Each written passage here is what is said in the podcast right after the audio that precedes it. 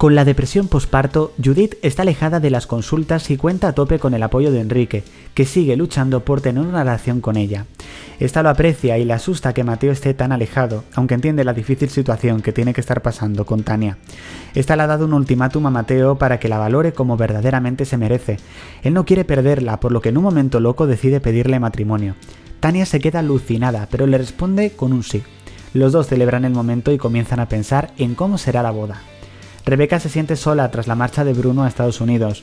Su embarazo no le permite hacer mucho ocio, por lo que decide centrarse en el trabajo con la ayuda de Mario, que le está ayudando con el caso de Berta.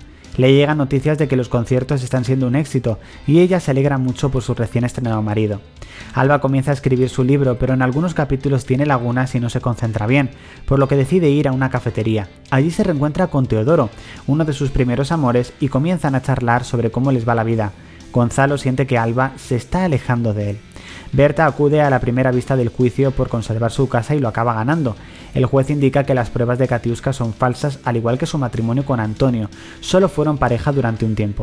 Berta se alegra mucho y decide celebrarlo con Araceli. Cuando ambas regresan a casa, descubren que la cerradura está cambiada. Katiuska se ha encerrado como ocupa y no quiere salir. Las dos se refugian en casa de Alba mientras Rebeca y Mario comienzan con los trámites legales para poder expulsarla del domicilio. La pesadilla, por desgracia, continúa. Lola y Martina se van a casar. La noticia ha salido en todas las televisiones y revistas.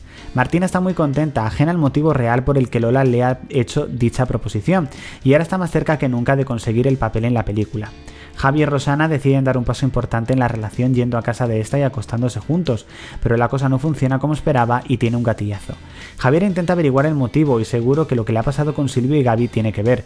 Estos dos se encuentran en una discoteca y comienzan a charlar.